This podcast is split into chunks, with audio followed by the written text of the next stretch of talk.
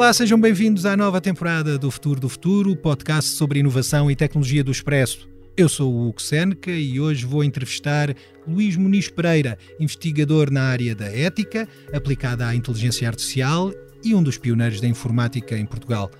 Olá, professor Luís Muniz Pereira. Olá, Hugo. Luís Muniz Pereira entra no admirável mundo dos computadores em 1966 com a licenciatura de Engenharia Eletrotécnica do Instituto Superior Técnico. Já nessa altura acreditava que era possível pôr uma inteligência a funcionar fora do cérebro, mas também houve um lado prático a ditar a escolha. Na década de 60 não havia cursos de informática em Portugal e a eletrotecnia era o que de mais parecido havia com a programação e o desenvolvimento de computadores. Como muitos outros alunos do técnico dos anos 60, acabou por aprender os rudimentos da programação sem tocar uma única vez nos computadores que estavam reservados nessa altura para atividades de investigação. Em 1971, já com a licenciatura concluída, tem o primeiro contacto com um computador no Laboratório Nacional de Engenharia Civil, mas a experiência é interrompida de súbito quando decide fugir à guerra colonial e ingressar na Universidade de Brunel, em Londres. O trabalho feito no LNEC permitiu concluir o doutoramento em dois anos e abriu mais tarde as portas da Universidade de Edimburgo, na Escócia, onde aprofundou os conhecimentos de inteligência artificial. Regressa a Portugal e ao LNEC em 1975 sem perder de vista o objetivo de criar o primeiro curso e o primeiro departamento de informática, em 1978, com um preço objetivo com um convite da Universidade Nova de Lisboa. Pouco a pouco, a inteligência artificial começa a impor-se nas várias áreas da sociedade. Em 1984, funda a Associação Portuguesa para a Inteligência Artificial e é nesse mesmo ano que recebe um dos primeiros prémios que haveriam de alcançar o ponto alto com a Medalha Nacional de Mérito Científico em 2019. Antes disso, Publicou o livro A Máquina Iluminada e o livro Programming Machine Ethics para o mercado anglo-saxónico e em 2000 segue-se o livro Máquinas Éticas. A investigação sobre ética haveria de assumir novos contornos aos 75 anos de idade, já em março de 2023, quando assina uma carta aberta para suspender o desenvolvimento da inteligência artificial durante seis meses. Será que o mundo aguenta ficar seis meses sem evolução tecnológica? É isso que vamos descobrir eh, nos próximos minutos.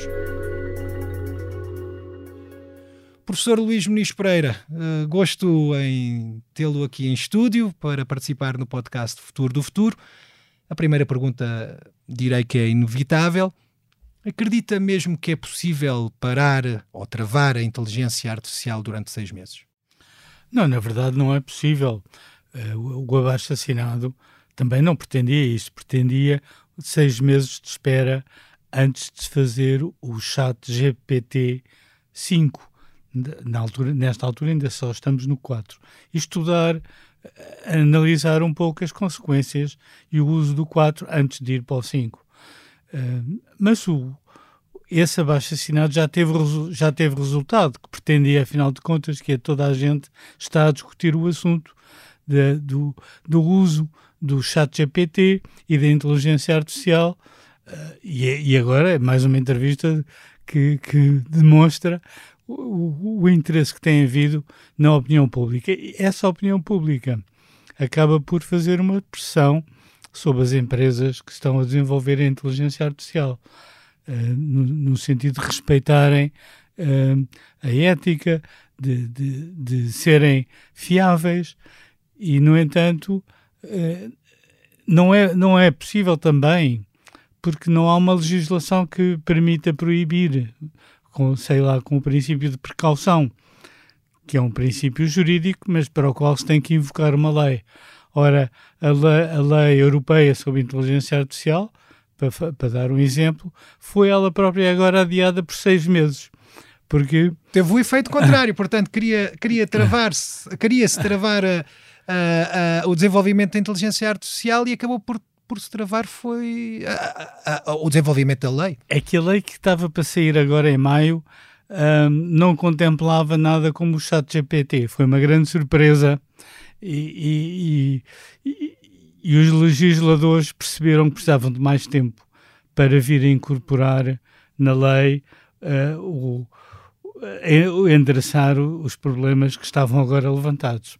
Professor, mas uh, não há aqui sim um receio de que, não travando agora o desenvolvimento da inteligência artificial, se calhar no futuro uh, vamos ser mesmo obrigados, vamos, nós, humanidade, ser obrigados a, a travar algures a inteligência artificial. É esse o receio que paira sobre a carta aberta que assinou, neste caso uma carta proposta pelo, pelo Instituto do, do Futuro da Vida, não é?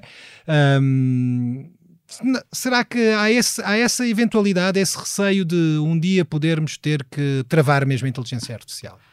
Bom, como em qualquer tecnologia, nós temos que ter uh, uma precaução no seu uso tivemos-la, sei lá, com energia nuclear.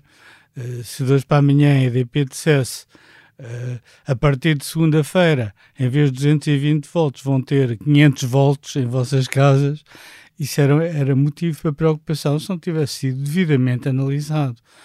Ora, a inteligência artificial está num ponto que eu chamo a zona cinzenta, uh, que contrasta com a zona de início em, em que se está ainda a inventar e a criar. E nessa altura não interessa ter muita regulação, porque pode, como, pode, afinal de contas, prejudicar a invenção. Há uma zona final, digamos assim, quando, quando, quando as empresas já, já estão dispostas a pôr o produto no mercado e têm todo o interesse em que o produto obedeça aos estándares e, e, e à legislação entretanto aprovada. Nós estamos numa zona cinzenta, só que foi uma zona cinzenta em que estas empresas puseram cá fora um produto poderosíssimo. É como se de repente dissessem amanhã vocês têm 500 volts em vossa casa. Poderosíssimo porque se espalha, espalhou-se rapidamente eh, por todo o mundo, uh, não pode ser contido porque o software é assim, não é? Uh, e houve aí, digamos, uma, uma falta de, de de, de cuidado em, em, em, pôr cá fora um, um, produto tão, tão poderoso sem, sem pedir licença a ninguém. Um... E agora, agora é possível uh, emendar uh, essa, essa iniciativa, essa capacidade de lançar algo desregulado? É, só é possível com a regulação. Porque, na verdade, digamos, nos Estados, digamos que se regem pelas leis, e, estou a pensar na, na, União Europeia, mas também nos Estados Unidos ou, ou na China. Aliás, a China está mais avançada do que nós e que os Estados Unidos na, nessa legislação. Na, nos Estados Unidos, a, eh, a ideia normalmente é quanto menos legislação, melhor. Depois, quando vieram surgir um problema, a gente logo resolve, não é? Mas isso é uma atitude um pouco perigosa, porque o, neste caso os problemas que já estão a surgir são de tal modo um, têm, têm um impacto de tal modo grande e, uh, de, de, surpresa uh, como, como se tem visto pela, pela discussão do assunto uh, que interessa que ele seja devidamente discutido por, por, pelas várias instâncias e, e, os chamados stakeholders, não é? Uh, que contribuam para fazer essa legislação.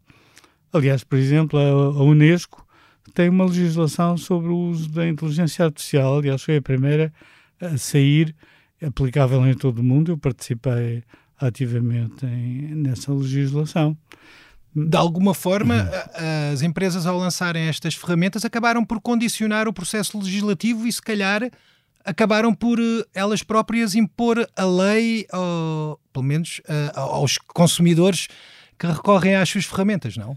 Sim, há aqui assim um, uma atitude, hum, como é dizer, um bocado hipócrita porque, na verdade, nós tivemos, este, ainda estamos, estes meses todos, a treinar os sistemas que eles puseram cá fora. Ao fim de dois meses havia 100 milhões de pessoas a usar o chat GPT gratuitamente, mas o que estava a trabalhar uh, gratuitamente para, digamos, o melhorar. Uh, e isso é também uma razão porque foi posto cá fora assim. Uh, porque haveria, haveria o interesse de, de, neste caso, das empresas que lançaram estas ferramentas, uh, teriam o interesse, dizia eu, de lançar uma, uma solução desregulada precisamente porque precisavam de utilizadores uh, que treinassem essa solução. exatamente. Quando nós uh, usamos o chat GPT, ele responde e depois tem lá um menuzinho em que nós podemos dizer se gostamos da resposta, se não, se, para ele repetir a resposta, dar outra, e se ele, ele der outra, uma alternativa, nós podemos dizer se esta alternativa é melhor ou pior que a anterior. Portanto, aí estamos a treinar o sistema. E deveria, deveriam estas empresas avisar uh, os utilizadores dessa possibilidade? Não, não, não é dito explicitamente, é simplesmente dito que vocês usam isso por vossa conta e risco, não é? E como é, uma, como é uma, no fundo, hábito nos Estados Unidos, não é? é os problemas são vistos à custa de, do indivíduo que toma a decisão de sim ou não e a responsabilidade, sem se olhar para a responsabilidade social de criação de um certo produto e de lançamento de um certo produto. A responsabilidade nunca é da sociedade, é sempre do indivíduo, digamos assim. Faz parte da, da, da cultura americana. Na Europa já a cultura é diferente, não é? Já, já, se, já se pretende que a, que a, que a sociedade uh, vigile pela, pelo bem-estar dos indivíduos, uh, ao invés de dizer o vale tudo e depois logo se vê. E, entretanto, há uma panóplia de soluções que estão a, que se estão a disseminar pelo, pelo mercado fora, pelo, pelo mercado mundial, e, e, que de algum modo já terão que ter em conta, se calhar, as diferentes abordagens legais no, nesses vários países. Se calhar o próprio ChatGPT ou o Bard da Google, por exemplo, vão ter que fazer mais tarde ou mais cedo essa adaptação. Bom, vai depender da vontade política da, da Europa, não é? Porque há sempre o argumento de que se nós pomos demasiada regulamentação, as empresas não vêm para cá e nós vamos, vamos perder cota de mercado, as nossas empresas também ficarão em desigualdade perante outras. Portanto, há aqui assim um equilíbrio difícil de atingir, na, na, que, é, que é no fundo político e ideológico. Uh, vamos ver se na verdade, daqui a seis meses, em novembro, eh, a Europa conseguiu produzir eh, a legislação adequada para, para estes casos. Eu, eu, espero bem que sim, porque isto é um, não me canso de dizer, isto é um, é um produto que pode ser, pode ser, é muito perigoso, sobretudo porque tam, também tem muito de inesperado. Oh, professor, confesse lá, receia que o chat GPT de algum modo transforme a vida humana tal como ela é? Sim, estou seguro que isso vai acontecer em vários aspectos. Quer dar hum. alguns exemplos dos, dos maiores perigos e riscos que, o, que as tecnologias de inteligência artificial generativa podem trazer? Sim, há, há, todo, há todo o risco na educação, não é? Em que os alunos começam a usar o chat GPT para, para fazer os seus trabalhos de casa, os seus ensaios.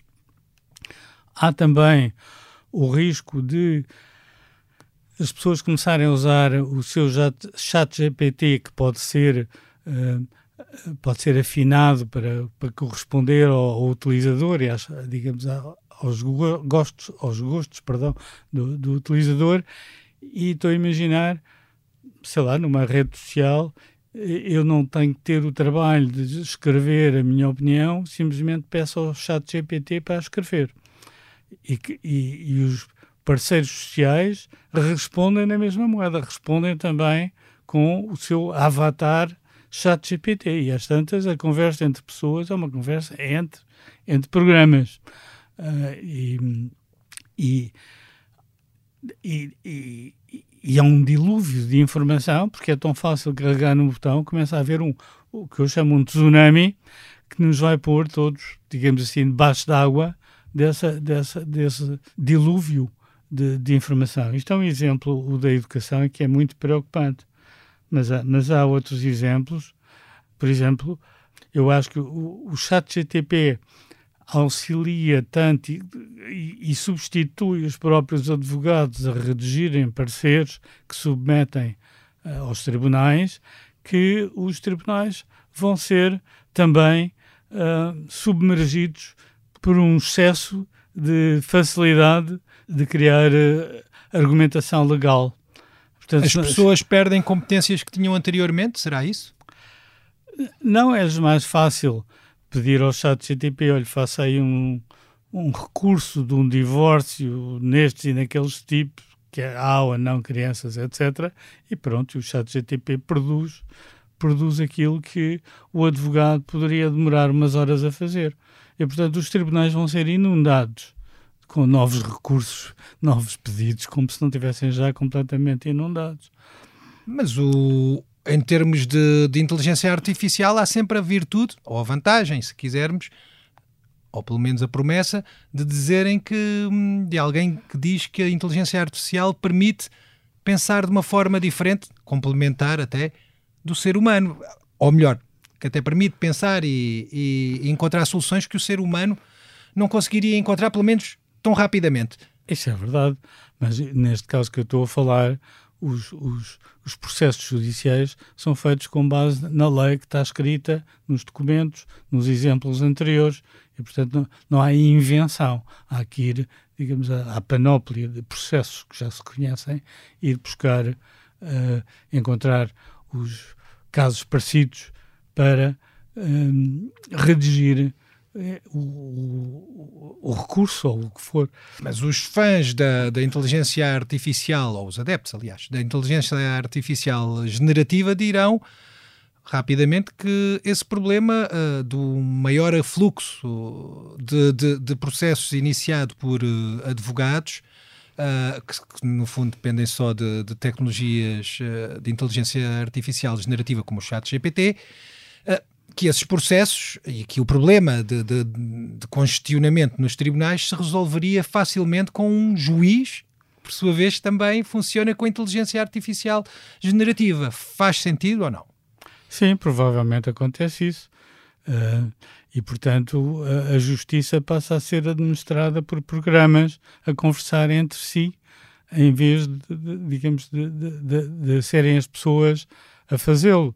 E, e portanto isso não é não é o, não é o que se pretende que seja a justiça porque cada caso tem que ser tem que ser tem as suas tem os seus pormenores particulares e que tem que ser devidamente analisado pelo, pelo ser humano e não, não se pode fazer automação.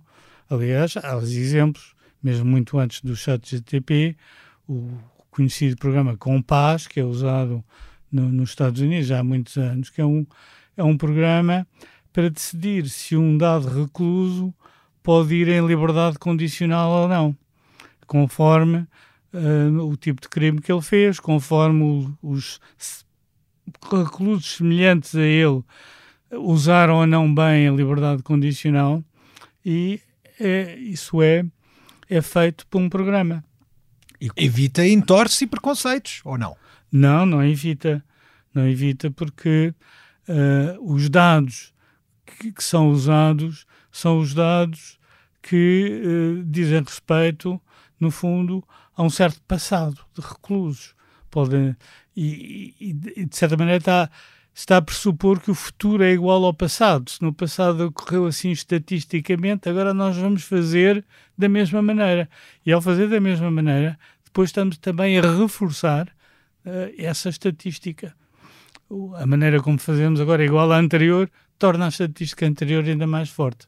O que obriga, de certo modo, a, a, o recluso, neste caso, a pessoa que, a, que é alvo da decisão do, da inteligência artificial, a um modo de vida que se calhar até não. a um, uma perspectiva de vida que se calhar até pode não coincidir com, com, o seu, com os seus pontos de vista ou com os seus interesses individuais. E sobretudo porque não pode, não pode pedir explicações quando pede, eh, então mas explique-me lá porque é que me estão a dar esta decisão sobre a minha liberdade condicional, é-lhe dito que aquilo é um programa que pronto, está feito assim e que o programa até está sujeito a uma patente e não pode ser mostrado a ninguém. Uh, isso aí, esta lógica pode aplicar-se a várias áreas do, da sociedade, diria eu. Sim. E presumo que logo o primeiro, o primeiro efeito mais visível e, e de maior impacto será o, o se calhar eh, o desemprego de, de, muitas pessoas, ou não? Sim, com certeza. Para dar mais um exemplo, mas ir à sua, à sua pergunta, na, na Holanda também havia um programa para responder às pessoas se tinham direito ou não um subsídio, no fundo, de imigrante, o que tem a ver com o desemprego, não é? Do, do imigrante estar, estar desempregado. Mas, o, mas o programa tinha erros e, e as pessoas que respondiam, como também não sabiam holandês muito bem, acabavam por não preencher muito bem o formulário e, e era rejeitado uh, esses, esses, esses subsídios. Vai dar uh, muito desemprego. A inteligência artificial vai dar, e já está provado que está, há um aumento de desemprego ocasionado simplesmente pela inteligência artificial. As grandes, sei lá, a McKinsey, por exemplo, e a Pew Research, essas, essas agências que fazem esses estudos, eh, eh, descobriram esse, esse facto. O que acontece é que esta inteligência artificial é uma inteligência artificial ainda muito simplista.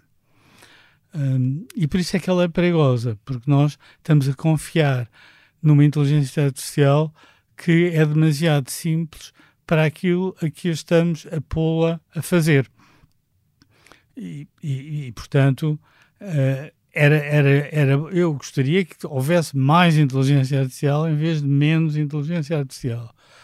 Aqui o desemprego uh, resulta que, como são coisas estão um nível mais simples, digamos, cognitivo, um, há muitas pessoas que, que, trabalham nesse nível, mas não têm a capacidade de, ao perderem esse emprego, porque, porque o, o, programa não precisa de salário, essas pessoas não conseguem ir para o nível cognitivo seguinte, serem ensinadas. Mesmo conseguissem, algumas, claro que o nível seguinte não tem tantas pessoas como o nível abaixo. O sistema, o sistema de emprego é um sistema piramidal, digamos, de competências. Não pode haver o mesmo número de competências no topo que iguais ao número de competências na base. Portanto, eh, essa e ainda por cima a velocidade com que a, com que a inteligência artificial progride não dá tempo às pessoas sequer de se adaptarem eh, é, é, é, e, e, portanto vai haver mais desemprego. Tem uma uh, ideia das profissões que podem ser mais facilmente uh, afetadas? Sim, eu já mencionei os advogados, Uh, menciono também os chamados contabilistas, tudo que seja que tenha muito de, de, de comportamento de rotina, de, como é o caso em certos aspectos da advocacia e, do, e, da, e da contabilidade, não é? Tu, tudo o que seja, e pelo contrário, o que, o que não seja de rotina, aquilo que exige um pouco mais de, de relação pessoal, como, como tratamentos de, de pessoas idosas, ou, ou, ou, ou o ginásio, os personal trainers, é? tudo o que envolve um, uma relação mais, mais pessoa a pessoa, isso permanecerá uh, sem, sem, sem desemprego. Havendo desemprego, pergunto se calhar uh, estas soluções, estas ferramentas não deveriam comparticipar também para a segurança social e para os custos sociais que derivam do, do desemprego? Bom, esta, isso é uma, há aqui uma questão muito de fundo, que é saber, afinal de contas, quem é que ganha com o progresso da tecnologia. Tecnologia é essa que foi desenvolvida, digamos, pelas universidades, pela, pela sociedade como um todo, a maneira como está organizada, os institutos de investigação, e porque é que vão ser apenas os que puseram o produto cá fora que são que vão ganhar com, com ele. Uh, isto, pronto, isto tem a ver com, com, com uma organização social, económica e financeira uh, que eu acho que vai, vai, vai sofrer um grande abalo. Eu acho que vai haver a dada altura vai haver uma revolta social e, e uma, a necessidade de fazer um novo, um novo contrato social. Uh, Percebe-se que no, na, na, nas primeiras revoluções industriais pronto, havia o capitalista que investe na máquina e, e, e, abusando já nessa altura do trabalho de crianças a 16 horas por dia, etc., até aparecerem, enfim, os sindicatos, porque essa, esse, esse capitalista investiu na, naquela máquina. Mas eu pergunto, nós próprios, nós somos que uma máquina no sentido de que temos também um período de, um período de vida uh, bem definido, tal como as máquinas depois têm que ser substituídas e, portanto, nós, na minha opinião, quando, quando um trabalhador investe trabalhando na empresa, além do salário, está a, a gastar tempo de vida, que é o seu capital. Portanto, na minha opinião, o, o, o resultado, os lucros das, das empresas deviam ser distribuídos não só por quem introduziu capital, digamos, em forma de, de dinheiro, mas também quem investiu capital pessoal, fazendo uma conta, eh, digamos, de quantas pessoas são necessárias para aquele capital. Professor, e uhum. quando fala de, ou quando fala de, de um novo contrato social e de uma revolta que, para no seu entender, é previsível, esse contrato social terá que ser assinado com quem? Com a inteligência artificial e essa revolta é dirigida a quem? Contra os computadores? Será que vamos assistir uma revolução contra os computadores? É isso?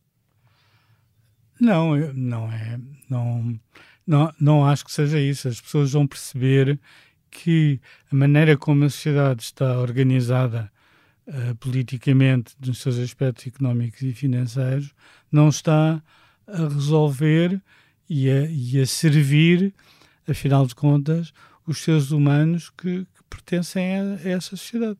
Portanto, os seres humanos vão dizer uh, chega, né? e vocês não, se não resolvem isto politicamente um, pelos métodos usuais, um, teremos, teremos que resolver de outra maneira qualquer. Uh, também, sei lá, na Revolução Francesa também tiveram que inventar, inventar man maneiras de se revoltarem. Ainda que não, não sejamos a hum. favor de, de guilhotinar, sabe-se que na Revolução Francesa havia um alvo.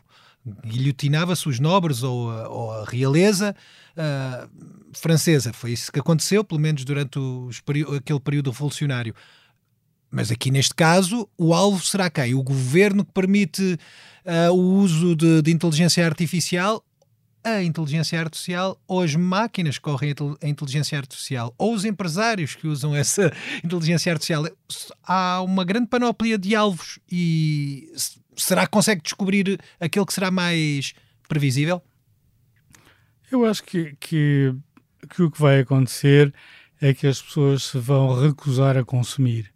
No fundo, uh, todo este sistema capitalista parte do princípio que se tem que consumir cada vez mais, é preciso conquistar novos mercados, nem que seja à custa de guerra, até para depois construir os edifícios que a guerra destruiu. Portanto, o, e também usando cada vez mais o tempo das pessoas. As pessoas estão cada vez mais a consumir coisas que afinal não precisam para nada. Uh, se as pessoas começarem a recusar a consumir, é uma forma muito. Uh, é uma forma uh, de. Uh, uma forma de luta eficaz? Eu, sim, eu acho que sim, embora eu temo que haja o, um perigo de evoluirmos para uma, para uma sociedade de castas. Uma sociedade de castas porquê? Por, porque os, os peritos que estão no, nas zonas mais acima do, conhecimento e na gestão da, da, da, sociedade e que usam os instrumentos da inteligência artificial querem permanecer nesse, nesse, nessa gaiola dourada, digamos assim, e os outros uh, terem, têm que se sujeitar aos tais uh, problemas de, de desemprego uh, em virtude de, de, das máquinas. Eles só continuam vivos porque consomem. É, eu não, as pessoas terão, têm o suficiente de dinheiro e e eventualmente o rendimento básico universal suficiente para estarem vivas e consumir. Agora, se as pessoas começarem a recusar uh, a consumir, uh, isso, isso cria instabilidade no sistema.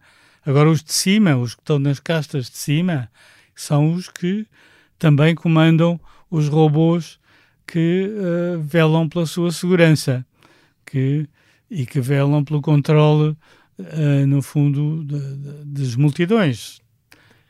Vamos agora aqui interromper um pouco a entrevista, pelo menos para entrar aqui com uma rubrica uh, que, que, costumamos colocar aos, aos nossos entrevistados, e neste caso é uma rubrica que tem a ver com um pedido de uma imagem que o professor Muniz Pereira trouxe uh, e que é uma imagem de, de um pintor conhecido e de um, de um autor holandês que se chama Escher, MC Escher, e, professor, porquê é que escolheu esta imagem? O que é que ela tem tão de relevante ou, ou o que é que ela reflete de algum modo que esteja ligado ao seu percurso, à sua maneira de ver o mundo? Se virem, na virem a imagem, reparem, vão reparar que ela hum, apresenta a mesma realidade de dois pontos de vista. É, um, uma gravura em que de baixo para cima há um, há um rapaz sentado numas escadas que olha para uma rapariga que está numa janela e de, visto de cima para baixo, da rapariga para o rapaz, e a gravura consegue mostrar esse todo ao mesmo tempo, e, é isso que é, ela é excepcional na, na, na, capacidade artística e técnica de o fazer. Uh, está a mostrar que um, a realidade tem vários pontos de vista e isso para mim relaciona-se com a própria atitude da investigação de olhar de várias maneiras para a mesma coisa e, e essas várias maneiras acabam por uh, conciliar-se numa, numa boa visão do todo. Uh, pegando precisamente nessa descrição e lembrando a quem nos escuta que uh, Luís Muniz Pereira, professor jubilado da Universidade Nova de Lisboa, é um estudioso da área de inteligência artificial, mas que, neste caso, distingue-se por ter, ter lançado um alerta para os perigos que poderão estar relacionados com este tipo de tecnologias, mas não deixa de ser, de dizer e de afirmar que, que quer e que defende um, o uso da inteligência artificial. Portanto, eu tenho a fazer a pergunta ao contrário. Se há bocado perguntei se, se a inteligência artificial podia tirar-nos o emprego, eu também tenho que lhe perguntar ao professor os vários uh, estudos e, e, as várias promessas de, das marcas tecnológicas é que a inteligência artificial vai gerar muitos empregos. Isso não, não chega para, para ter uma visão mais otimista? o otimismo ou pessimismo aqui tem um caráter, afinal de contas, eh, político e ideológico, não é? Depende de como é que é, são usados os instrumentos e quem é que ganha com eles. E se estão entregues à simples ganância de quem, de, de quem quer ainda beneficiar mais da tecnologia, ou de um outro ponto de vista em que a tecnologia vai distribuir riqueza para todos os, os, antigos gregos, estou a pensar no século V a.C., no auge, digamos, da civilização grega, tinham escravos. Os escravos eram, eram os, os prisioneiros e eram os, e, e, os, e os estrangeiros. Eh, as mulheres também eram escravas, também não, não, não votavam nessa altura, mas é, é um, é uma altura de, de, de grande, grande criatividade. Ainda hoje nós discutimos, não é? Um, os autores gregos, de grande criatividade, um, porque havia essa escravatura, na verdade. Ora, a meu ver, as máquinas são, devem e podem ser nossas escravas. E, e aqui não há, digamos, problemas éticos de, de, estarmos a escravizar uma máquina, porque ela pode ser construída uh, a, a si mesma. Portanto, nós poderíamos viver um auge civilizacional com as máquinas a trabalharem para nós, mas a trabalharem para todos nós. Professor, mas a, a própria máquina, de algum modo, já leu os textos sobre a, a, Grécia Antiga e leu todos os outros que seguiram uh, nos descobrimentos. Também houve vários, uh, houve uma grande vaga de escravatura e de algum modo também saberá o que é que é ser escravo e pode retomar o próprio o próprio, uma própria hum, situação já descrita pelos filósofos até do século XIX que, que falavam do, da emancipação do, dos escravos, não é? E podem até assumir essas rédeas no sentido de, de elas próprias se insurgirem contra os humanos. Não há esse risco? Não, porque, digamos, não, a máquina e, e a evolução das máquinas não vai no mesmo sentido da evolução humana. As máquinas não, não, têm, não têm medo da morte, não têm um período limitado de vida, não, não, querem, não querem ser gananciosas, não, não, a, não, a não ser que a gente acabe por programá-las hum, demasiado próximas do, do, do, que nós somos, não é? Mas podemos, pelo contrário, programar as máquinas, de, de, construí-las, desenhá-las do modo mais conveniente para nós. Sendo mais conveniente, neste caso, será uh, poder uh, gerar mais empregos e beneficiar a economia. Consegue imaginar uh, uma inteligência artificial que fomenta emprego em vez de gerar desemprego? Que empregos é que podem eventualmente surgir, entretanto? nós não devemos um, pensar que o, o objetivo final da vida é estar constantemente empregado e constantemente ocupado com o um emprego. Uh, devemos, sim senhor, trabalhar, mas apenas uh, o QB para, para as nossas necessidades. Ora, nós, hoje em dia, as pessoas não têm escolha. Têm que estar 30 anos a pagar uma casa, uh, por aí fora, e não, não, não têm propriamente a escolha de dizer, não, eu, eu só quero trabalhar 30% do meu tempo. Isso é impossível. Não há empregos assim. O emprego é ou 100% ou nada. Não é? uh, isso isso um, faz parte de uma organização errada socialmente, não é? Uh, eu por isso também sou, também sou a favor de, daquilo que se chama o rendimento universal mas Único. onde é que entram as máquinas aqui? Há, onde é que entra aqui assim a inteligência artificial enquanto geradora de emprego? Entra porque as máquinas uh, produzem, é? uh, e portanto o, a riqueza vem da produção, seja de, de, uma produção mineira, seja de uma produção de, de, de animais para consumo, seja de uma produção de, vestuário, de, edifícios, etc.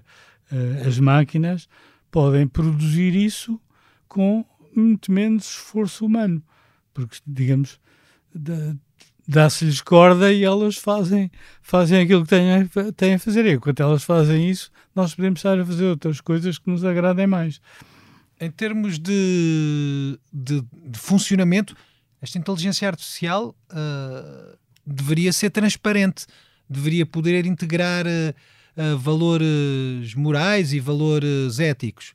Como é que se fazem essas duas coisas? E é uma pergunta que lhe peço que seja alguma brevidade na resposta. O que é que, o que é que, como é que se cria uma inteligência artificial uh, que, é, que é transparente e que pode ser eh, auditável de algum modo, e como é que se cria uma, uma regulação que pode ser integrada na inteligência artificial? Pois é, é uma das áreas de, de investigação que eu trabalho há muito tempo. Uh, e no fundo a resposta é que nós próprios não sabemos muito bem qual é a nossa ética. Aliás, a nossa ética é uma, é uma mistura de éticas.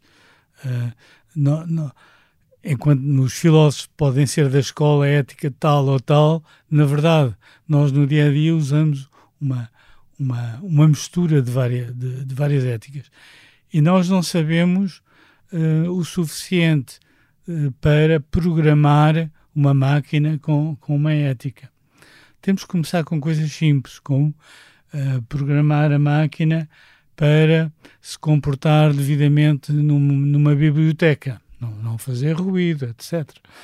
E, e, e, começar com, com esses casos onde já existem normas, normas nos hospitais, normas aqui e ali, que estão bem definidas, ao contrário, digamos, da ética no sentido geral, e um, programar as máquinas de, de, em, de, para obedecerem a essas, essas normas sociais que se vão depois complexificando e aglutinando, esperando-se que, que cheguem a um, uma, uma imagem ética próxima da nossa, porque elas, as máquinas vão ter, têm que viver connosco na nossa sociedade.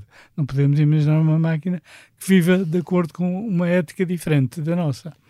Agora vamos para um segundo desafio nesta reta final de, deste podcast com Luís Muniz Pereira. Neste caso, pedi ao, ao professor Luís Muniz Pereira que, que nos indicasse ou que nos sugerisse um som que de algum modo uh, refletisse o seu percurso, à semelhança do desafio anterior que, que estava relacionado com uma imagem, mas neste caso o, o professor uh, surpreendeu-nos com uma peça musical, podemos chamar-lhe assim, que se chama 4 minutos e 33 segundos, de John Cage, uh, sendo que esta peça, vamos ouvi-la na medida do possível, uh, durante apenas o início, e sendo que esta peça, e já agora tenho que fazer o alerta porque este é um podcast, é só, só escutado, esta peça distingue-se precisamente por ter 4 minutos e 33 segundos de silêncio. Vamos tentar uh, ver se conseguimos ouvir o silêncio, passo a, a contradição.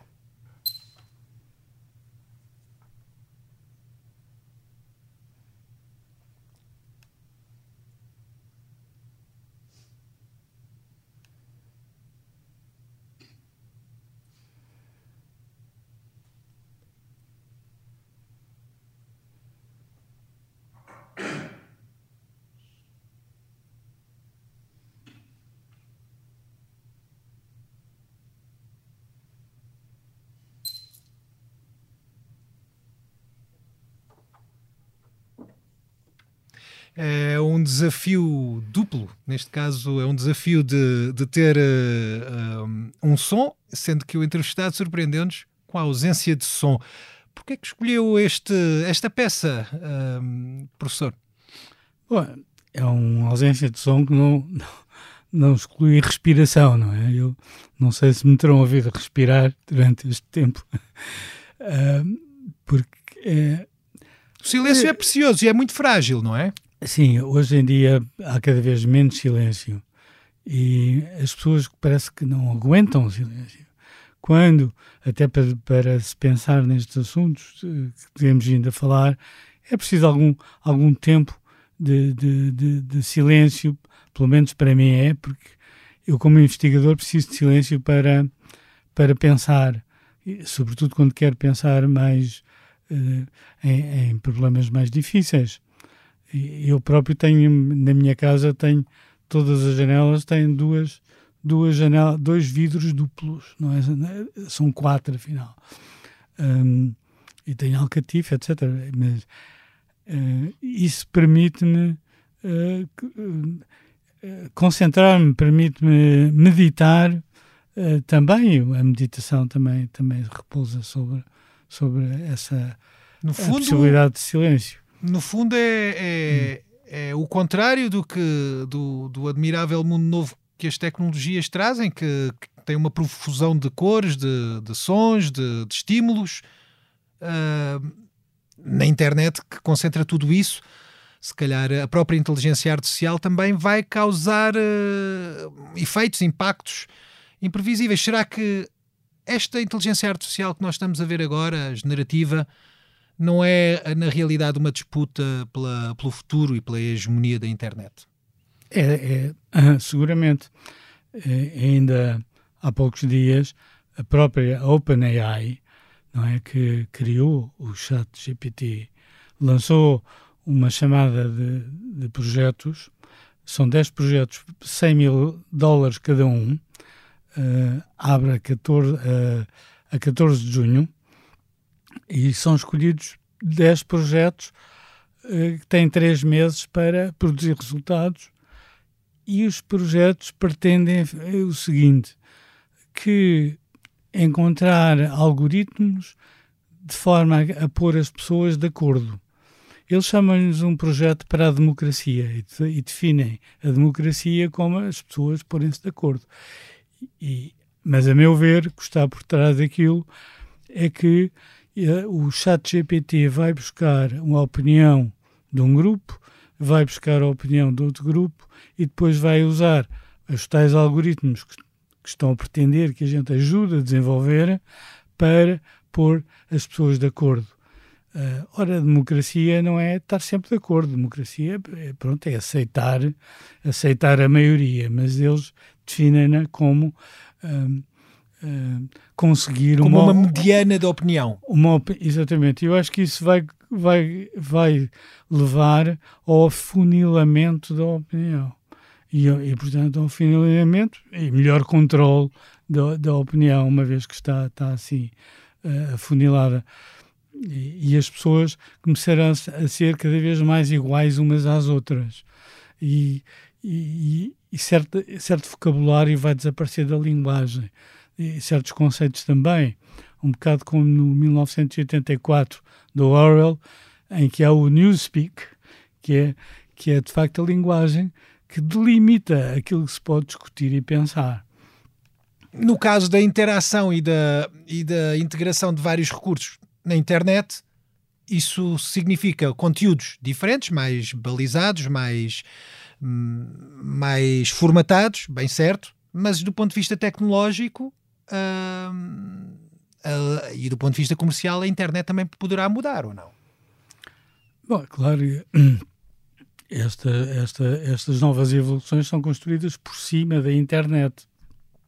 A internet não vai deixar de existir o que vão existir é estas outras camadas que infelizmente vão vão uh, vão re retirar às pessoas o, o sentido crítico que têm e também a sua capacidade de avaliar as fontes de informação.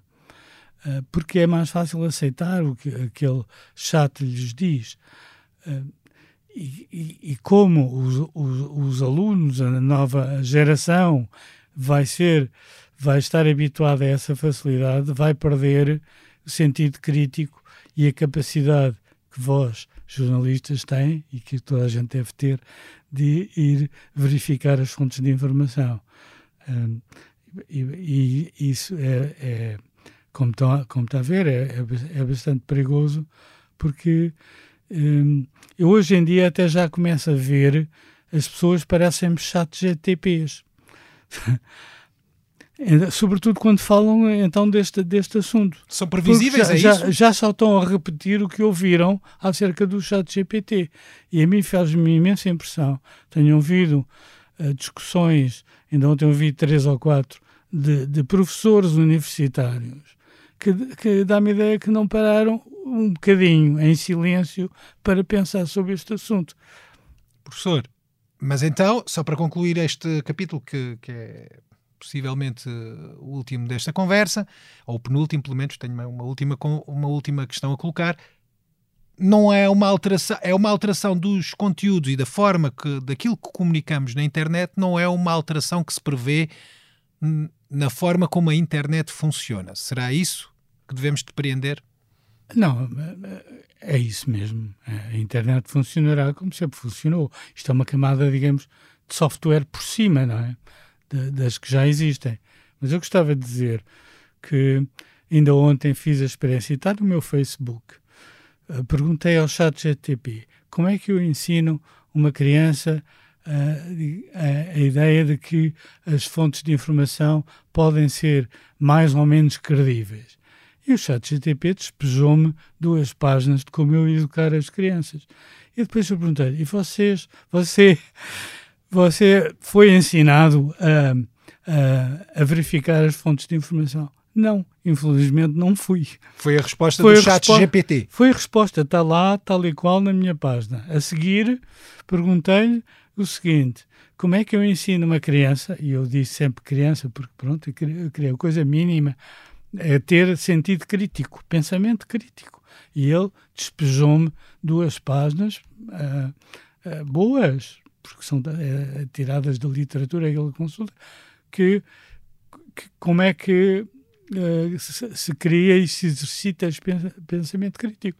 E eu a seguir perguntei-lhe, claro, e assim ensinaram-lhe esse pensamento crítico? Resposta, não, não me ensinaram.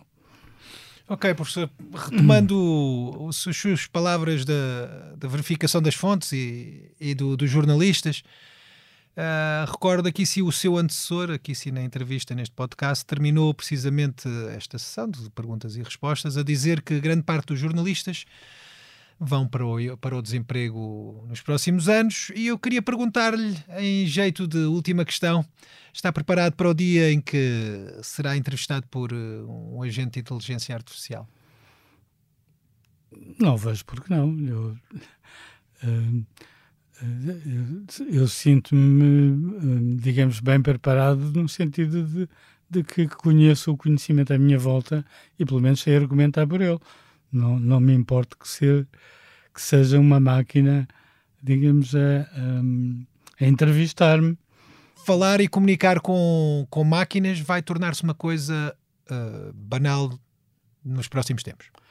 Não tão próximos quanto isto, ainda vai demorar bastante tempo até que as máquinas.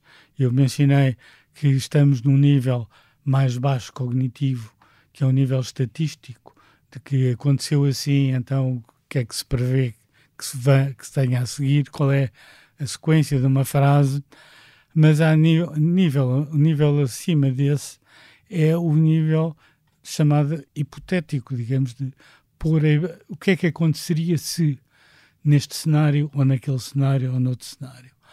Um, as máquinas neste momento não são capazes de fazer isso.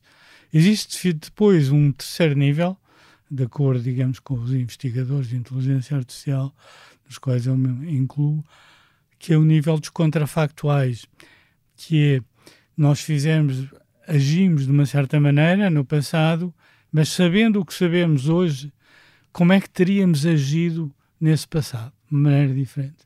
Ou seja, a capacidade de, o que eu sei, é um debugging, digamos, para quem sabe programação, é corrigir o erro. Uh, as máquinas também estão, estão, estão longe de, de saberem fazer isso. Uh, não quer dizer que não venham a estar. Eu não, eu não, não vejo limites a priorísticos para que não, não, não venham a estar. Uh, agora também digo que há aqui muita incerteza e, e, e quando nós falamos do, do, do deste futuro, uh, uh, justamente precisávamos de estar a, a, falar mais sobre ele, a tentarmos perceber melhor por que vias é que ele pode seguir ou não. Muito bem. Professor, foi um gosto tê-lo aqui na, na entrevista e no, neste podcast do Futuro do Futuro. Sonoplastia esteve a cargo de Salomé Rita, eu sou o Hugo Seneca. Siga-nos no expresso.pt ou nas plataformas de podcast. Subscreva o Futuro do Futuro, avalie e deixe o seu comentário. Pode também partilhar este podcast com os seus amigos e nós agradecemos para que conheçam o futuro do futuro e se preparem para a sua chegada. Voltamos com um novo episódio na próxima semana. Até lá, já sabe, o futuro faz todos os dias.